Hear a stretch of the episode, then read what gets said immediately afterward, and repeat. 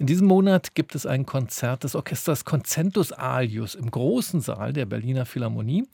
Dieses Orchester stimmt ein auf seiner Homepage ein, auf sich selbst, mit diesen Schlagworten: Klassik ohne Frack, Klassik mit und ohne Pumps, sinfonische Musik schwul, lesbisch, queer.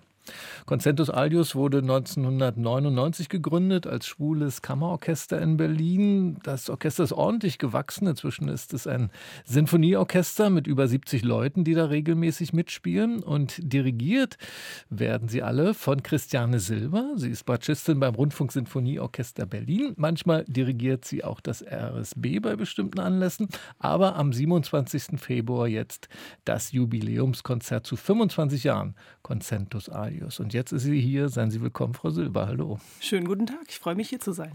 Äh, wegen dieser Motti da auf Ihrer Homepage werden Sie denn jetzt das Jubiläumskonzert äh, mit oder ohne Pumps dirigieren? Ist das schon entschieden? Diese Frage ist noch nicht entschieden, aber die Frage, ob ohne Frack, wurde ganz klar entschieden, da ich generell kein großer Fan des Fracks bin, sondern eher ein Smoking bevorzugen würde. Aber in unserem Fall kleiden wir uns festlich leger schwarz. Okay. Aber worauf soll das eigentlich hindeuten, dieses Klassik ohne Frack auf Ihrer Homepage? Das soll einfach so ein bisschen die Berührungsangst nehmen, dass man zu bierernst an, an bestimmte Dinge rangeht, an das Leben und dass man einfach die Dinge mit Leichtigkeit nehmen kann und, und vielleicht auf die Essenz der Sache runterbrechen kann, warum man was zusammen macht und warum man Musik zusammen macht. Dass es eben nicht um irgendwelche Etikette geht, sondern um die Musik und um die Gemeinschaft und die Community. Concentus alius heißt der andere Zusammenklang. Inwiefern klingt denn jetzt ein schwul-lesbisch-queeres Orchester anders zusammen als eins, in dem jetzt vor allem heterosexuelle Menschen spielen? Ja, die Frage lässt sich natürlich nicht wirklich beantworten, da wir ja alle das Gleiche machen. Also wir, wir alle die in einem Amateurorchester spielen, egal in welchem, ob es ein akademisches sei oder eben unter welchem Motto man auch immer zusammenkommt. Der Klang wird nicht anders sein, aber vielleicht der Spaß an der Sache oder auch, auch die Gemeinschaft hinterher, dass man gerne noch was trinken geht oder auch gerne mal feiern geht. Das ist vielleicht bei diesem Orchester auch was Besonderes, denn für viele ist, die dort mitspielen, ist das auch wirklich eine, eine Familie. Geworden mhm. oder einfach auch so eine Art Community, wo man sich gegenseitig hilft, füreinander da ist in privaten Notsituationen und es ist einfach ein bisschen mehr, als dass man nur zusammensitzt, in Anführungsstrichen, und, und Musik macht. Aber der Klang ist vielleicht dahingehend doch besonders, als dass alle mit unglaublich viel Herzblut rangehen. Also ich möchte jetzt keinem anderen Orchester das absprechen, aber das ist was, was ich über die vielen, vielen Jahre einfach immer wieder erlebe und bestätigen kann.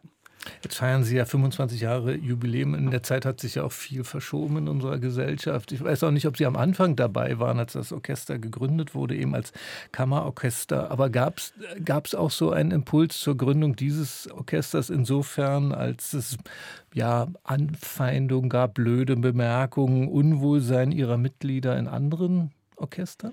Also ich war ja tatsächlich zur Gründung nicht dabei, denn da bestand es ja ausschließlich aus Männern damals. Mhm. Die haben dann irgendwann beschlossen, sich zu öffnen.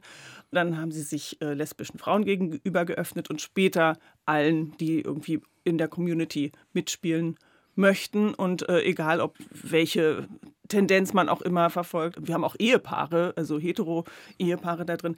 Das ist jetzt mittlerweile wirklich ein, ein wunderbarer Mix. Aber es gibt einige Mitglieder, von denen ich auch gehört habe, dass sie sehr, sehr froh darüber sind, dass es dieses Orchester gibt. Das ist vielleicht die letzten zehn Jahre nicht so dringend gewesen, aber zu Beginn der Zeit gab es durchaus schon noch viele, viele äh, persönliche Umfelder, in denen man nicht frei sein konnte oder sich nicht wirklich offen bewegen konnte. Und da weiß ich auf jeden Fall von einigen, dass sie unglaublich froh sind, dass es so ein Orchester gibt, wo es einfach wirklich keine Rolle spielt, wer man ist und wie man ist. Und das ist das, was ich auch so schätze an diesem Orchester. Sonst arbeiten Sie, ich habe es schon gesagt, beim RSB, also in einem hochprofessionellen Umfeld und jeden Mittwochabend leiten Sie aber die Proben vom Concentus Alius Orchester. Am Dienstagabend nochmal ein anderes Orchester. Da sind schon mal zwei Wochentage belegt. Ähm, warum binden Sie sich denn die Arbeit mit diesen nicht professionellen Orchestern auch noch ans Bein? Sie haben schon vom Herzblut gesprochen, was für Sie wichtig ist. Was, was kommt da sonst noch dazu? Das besteht natürlich aus mehreren Komponenten. Also es ist zum einen natürlich die Freude an der Musik und die Freude als Dirigentin, die Stücke tiefenschürfend mit einem Orchester wirklich von der Pike auf einzustudieren. Das ist ja was anderes bei einem professionellen Orchester. Das ist in der Regel schon top vorbereitet und die technischen Dinge sind im Grunde klar und man muss eine klare Vorstellung des Stückes haben und das musikalisch einfach in eine andere Sphäre bringen. Das muss man beim Amateurorchester am Ende auch, aber davor besteht erstmal noch ein langer Weg, um auch, mhm. auch die technischen Komponenten alle zusammenzubringen und auch die unterschiedlichen Niveaustufen, die natürlich naturgemäß da sind. Bei Concertus Arius haben wir das Glück, dass über die Jahre das Orchester immer weiter gewachsen ist und eben auch wegen dieses Community-Gedankens einige Profimusiker auch mitspielen und uns helfen bei schweren Stücken und auch so was Registerproben angeht oder Streicherproben, geteilte Proben.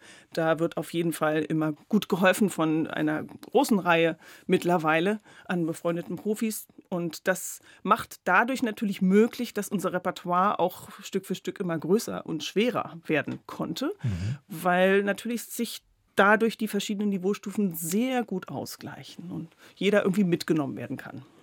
Ich hatte bei der Vorbereitung auf dieses Gespräch mit Ihnen viel Freude, als ich mir auf Ihrer Homepage Ihre Orchesterregeln durchgelesen habe, denn die sind durchaus überraschend, vor allem auch überraschend lustig. Das geht schon mal los mit der Regel, spielt nach Möglichkeit alle dasselbe Stück.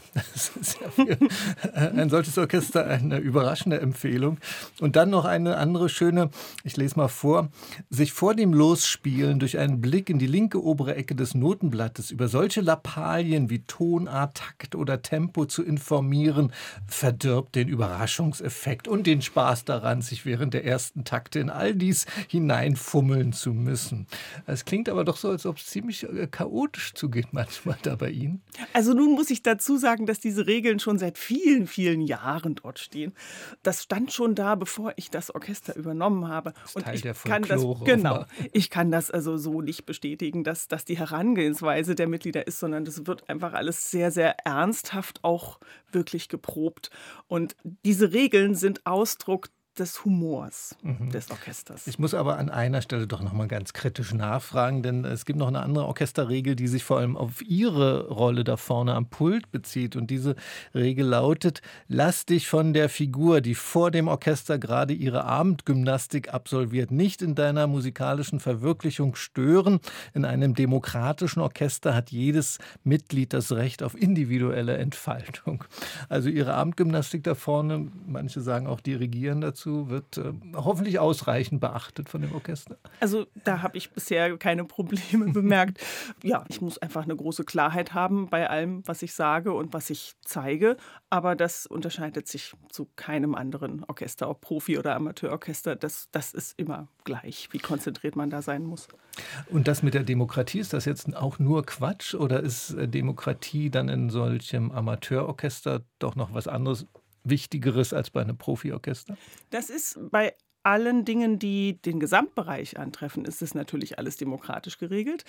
Aber was das Musikalische angeht, darf ich doch schon die Zügel in der Hand halten und die künstlerischen Dinge mit auf jeden Fall so gestalten und vorschlagen, wie ich mir das vorstelle und werde da auch ernst genommen und gehört. Bei Ihrem Jubiläumskonzert müssen Sie wirklich viele Zügel in der Hand halten, denn Sie haben sich über 200 Gäste eingeladen, habe ich gelesen. Das sind Stimmen aus neun befreundeten lesbisch, queer, schwulen Berliner Chören. Die haben auch sehr schöne Namen, diese Chöre. Die Kessen Berlinessen werden zum Beispiel dabei sein, die Querkorallen, die Rosa Kavaliere, die Spreediven. Auch ein Schulchor haben Sie sich eingeladen vom Max-Delbrück-Gymnasium. Heißt das, wenn ich das zusammenrechne, Sie werden da 270 Menschen ungefähr dirigiert? Ich glaube, 220 ist so mein letzter Stand. Aha. Und ja, wir bekommen einfach zu unserem Jubiläum als Consensus Ayus sehr, sehr viel Hilfe von den befreundeten Chören aus der Community, aber auch von semi-professionellen Chören, wo auch ein paar Mitglieder mitsingen. Und wir haben das auch offen gemacht. Wer von außen noch mit dazukommen möchte und einfach nur Maler 2 mitsingen möchte, hat auch die Möglichkeit dazu. Und so ist das jetzt, glaube ich, ein wunderbares Sammelsurium geworden an, an ganz enthusiastischen Sängern und Sängerinnen und da freue ich mich sehr drauf, das zusammenzubringen. Das wird dann die ganz große Abendgymnastik für Sie ähm, beim Jubiläumskonzert und Sie haben sich dafür eine Sinfonie von Gustav Mahler ausgesucht, seine Auferstehungssinfonie und das eine ganze Weile vor Ostern. Warum jetzt diese Wahl? Ja, ich würde ja diese Auferstehungssinfonie überhaupt nicht auf Ostern beziehen, sondern eher auf eine hoffnungsvermittelnde Geschichte. Ja, warum haben wir das ausgesucht? Es ist zum einen natürlich ein unglaublich großartiges Stück. Es ist ein Stück, wo man ganz, ganz viele Mitspieler und Mitsänger braucht, wo wir also wirklich viele dabei haben können bei unserem Jubiläum. Und es ist musikalisch so hochwertig, dass es eigentlich schon immer auch von mir ein Traum war, dieses Stück zu machen. Ich liebe das schon mein, mein ganzes Leben, seit ich das kenne. Und Auferstehen ist, es geht ja darum, dass es ein Leben nach dem Tod gibt oder ob es eins gibt, das ist, sei dahingestellt, aber dass auf jeden Fall es irgendwie zu etwas Gutem führt nach dem Tod. Darum geht es ja in der Auferstehungssinfonie. Und das finde ich in diesen unsicheren Zeiten, die sich ja jetzt doch wieder so ein bisschen zeigen, ein wunderbares Motto und Thema, um weiterzumachen, wie man das sich vorstellt. Diese Auferstehungssinfonie ist zu hören beim Jubiläumskonzert zu 25 Jahren Concentus Alius am 27. Februar um 20.30 Uhr im großen Saal der Berliner Philharmonie. Bei uns war die Dirigentin Christiane Silber. Haben Sie herzlichen Dank. Vielen Dank.